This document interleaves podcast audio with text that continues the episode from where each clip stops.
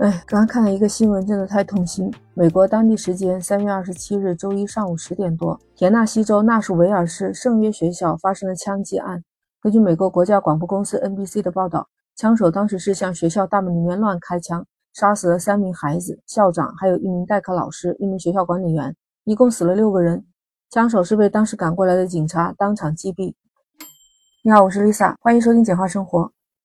这所学校是纳什维尔市一所私立的基督教会学校，从学前班到六年级，大概有两百多名孩子。枪击案发生之后，孩子们被带到了伍德蒙特庆信会，就看到有很多家长过来接孩子，都在安抚孩子。有一个爸爸就抱着孩子，孩子在他的背上一直在哭；另外一个妈妈带着两个孩子，也是那孩子在嚎啕大哭。根据警方说，死去的孩子年龄在九岁。哎呦，看到这样的事情发生，真的是太心痛了。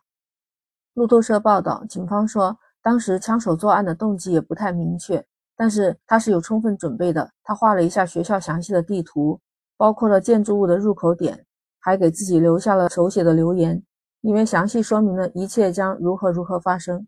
凶手称自己是一个跨性别者。在随后的发布会上，纳什维尔警察局的局长约翰德雷克说。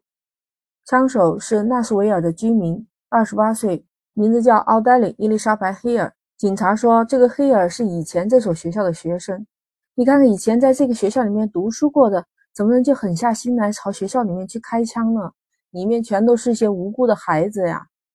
所以警方可能认为他是不是在这学校里面读书的时候感到怨恨还是什么的，所以他开枪的对象也不是固定的，没有固定目标，所以不知道他是不是什么精神上出了什么问题。警察就说他手上有三把枪，有两把就可能在拉斯维尔当地是合法获得的，但没有交代说另外一把的来历。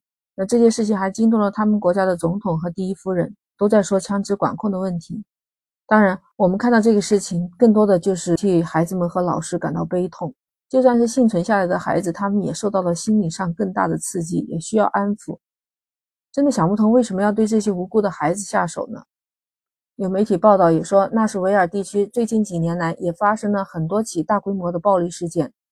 其中，在二零年的圣诞节期间，有一辆休闲的车在市中心被故意的引燃引爆了，结果也是造成了三人死亡，六十多家企业被迫关闭。